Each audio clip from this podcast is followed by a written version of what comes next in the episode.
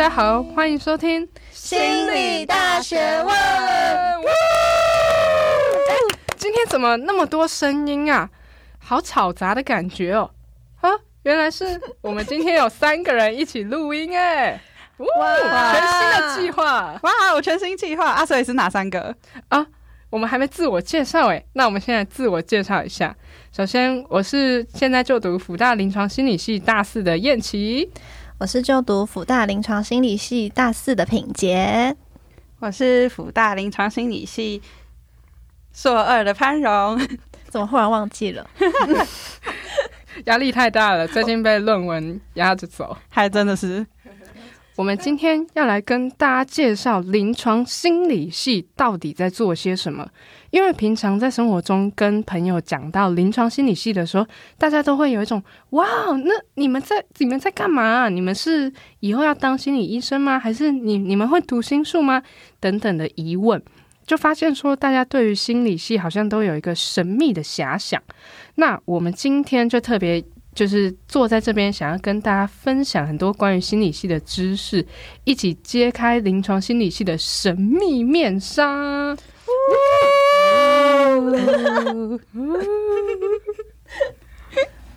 好，那我们就今天精选了几个 top 前几名的问题，要问问大家，就是心理人到底会不会读心术呢？这是第一题，会不会呢？会吗？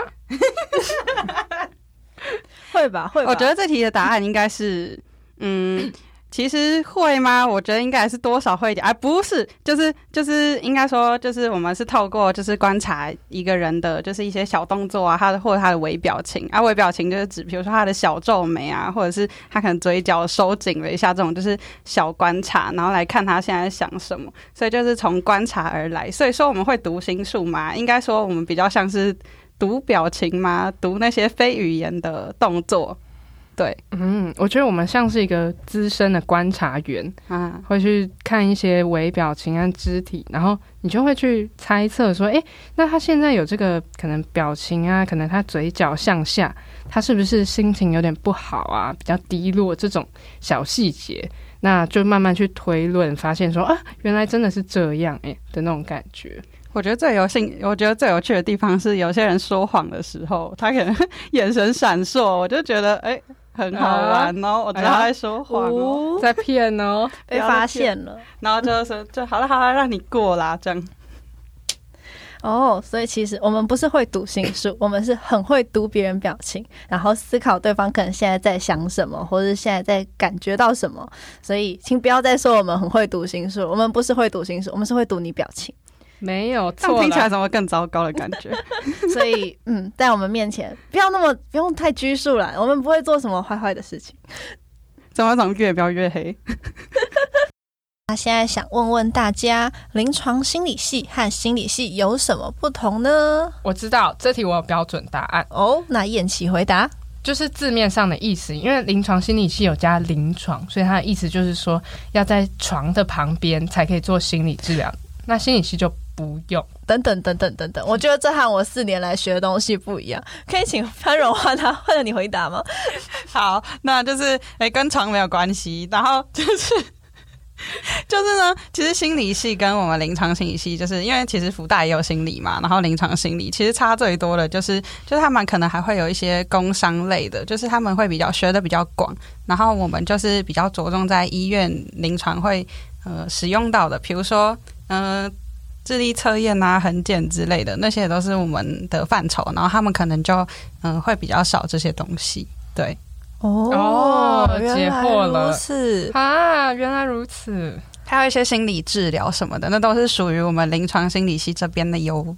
所以是比较像是医学方面的一些专业知识。没错。而且我们临床心理系是属于在医学院下面，然后心理系的话则是属于社会科学院下面，所以其实是不太不太相同的类群。原来如此，解惑了。那我们的下一题是：读临床心理以后可以做心理医生吗？诶，这题感觉很多人会问我们呢。燕琪觉得呢？我身边真的很多人都会问这个问题。尤其大家好像会常常看电影里面有那种心理医生，就是在一个房间里面，然后跟个案谈话。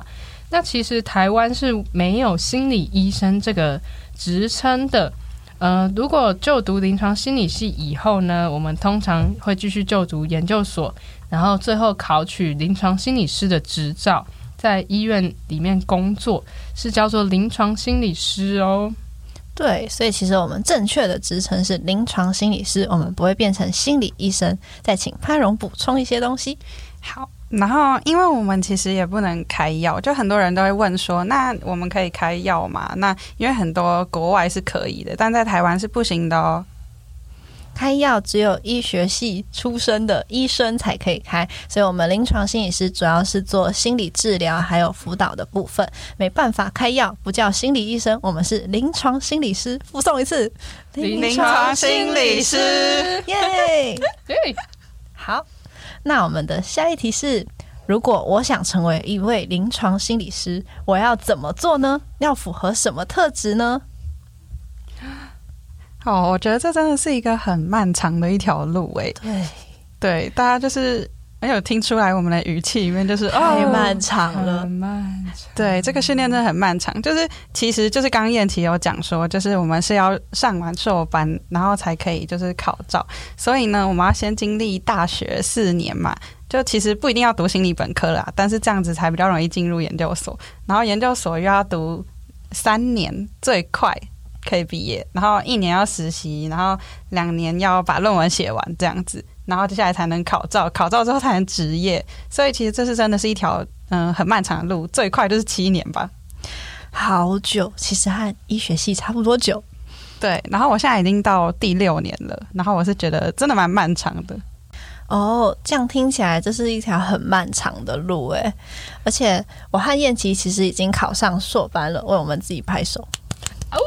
上岸了耶因为硕班其实是一个，就是考研究所是一个很窄的门，而且就是录取率也很低，真的要有一定的热忱和目标才可以达到。所以，当我们当我们希望自己成为一位临床心理师之后，就要面对这些挑战。然后这些挑战过去之后，我们才可以成功考到执照，然后成为一名有专业性的临床心理师。所以，如果大家有兴趣的话，可以查查类似的资讯。然后，希望你们也会对心理师有更多的了解。对，希望对心理师有更多的了解。嗯，没错。那我们刚刚了解了成为心理师要有哪些的经历，然后应该要经历哪些东西，然后我们还要考硕班，然后还要实习等等。那大家觉得，身为一名心理师应该要具备什么特质呢？叶琪，我觉得一定要有同理心哦，还有会倾听对方。像是在跟人沟通的时候，其实有时候会很急于一直想要讲自己的事情，但其实倾听是一个很重要的历程。当有人听、有人说的时候，这个沟通才能继续进行。所以我觉得愿意倾听，还有具备同理心，可以去理解别人讲的话，就是最重要的特质。那你觉得同理心是什么？可以稍微解释一下。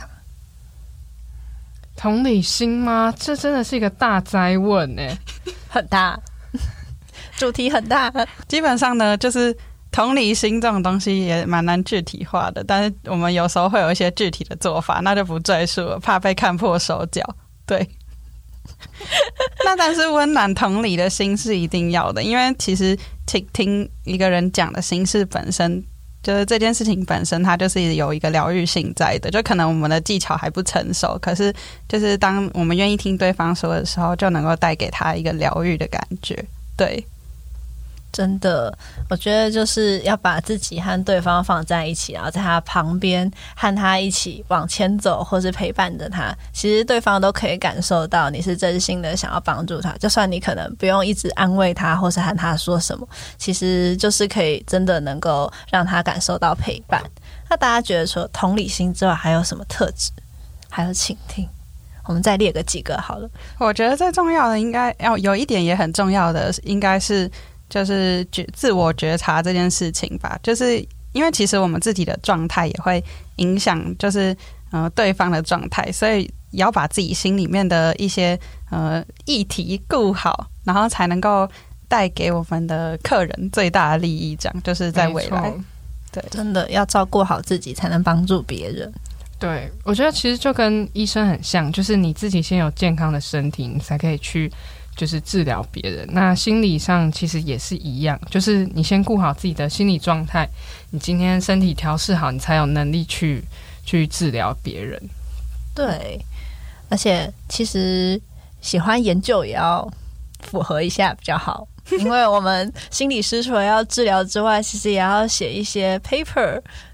帮助学术的发展，大家要知道哦。授班的时候要写很多的 paper，对，所以其实除了要想要帮助人，然后有同理和倾听之外，也要在就是学术上面要有一些贡献，知道要怎么看论文，然后要如何归纳总结，写出一份良好的计划或者是研究，这是很重要的能力。对啊，因为其实我们在治疗的时候也是要。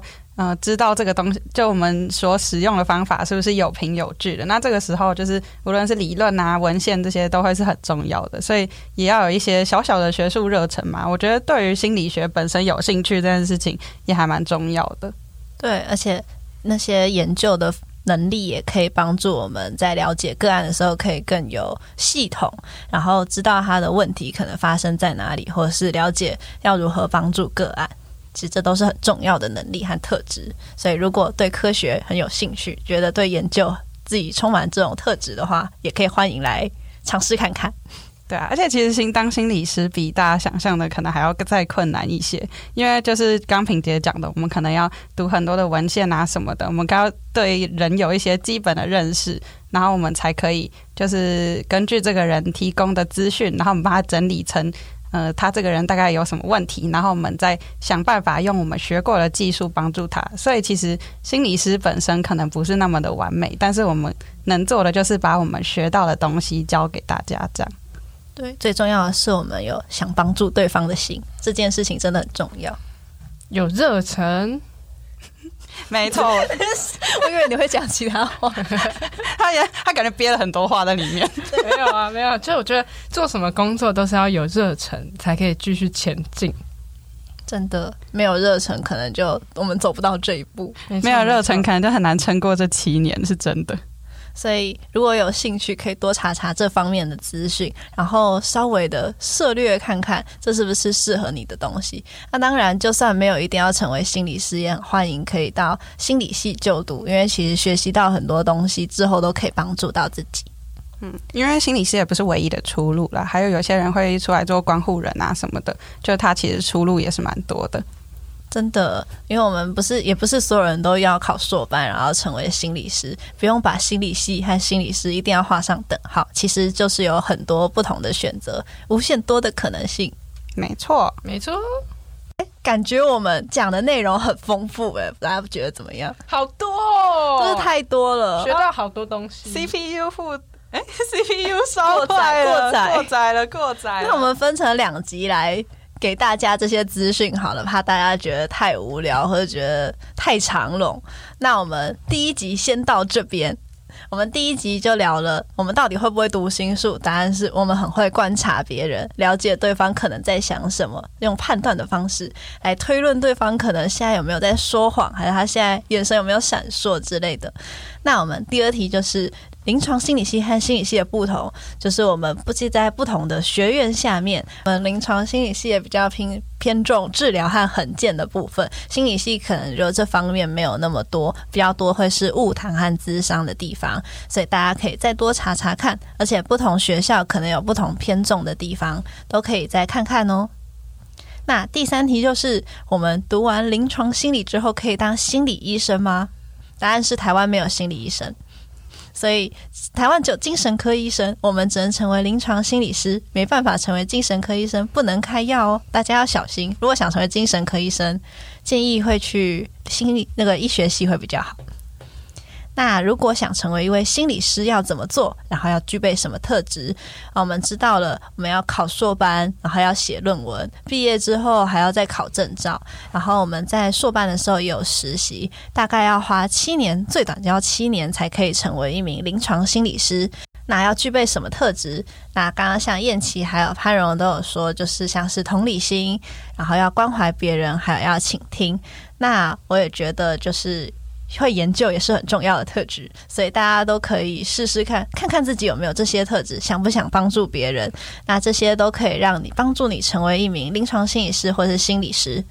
第一集的问题大概到这边，如果大家有任何想法或是感受或是疑问，都可以提供到我们的 Google 表单上面，告诉我们你还有对心理系或者是我们临床心理系或者是辅大临床心理系有什么样的想法，或是对于心理师要做哪些工作不太了解的话，都可以提出哦。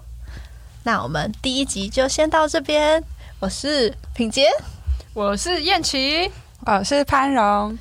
大家再见，拜拜拜拜拜拜，天线宝宝再见，再见再见。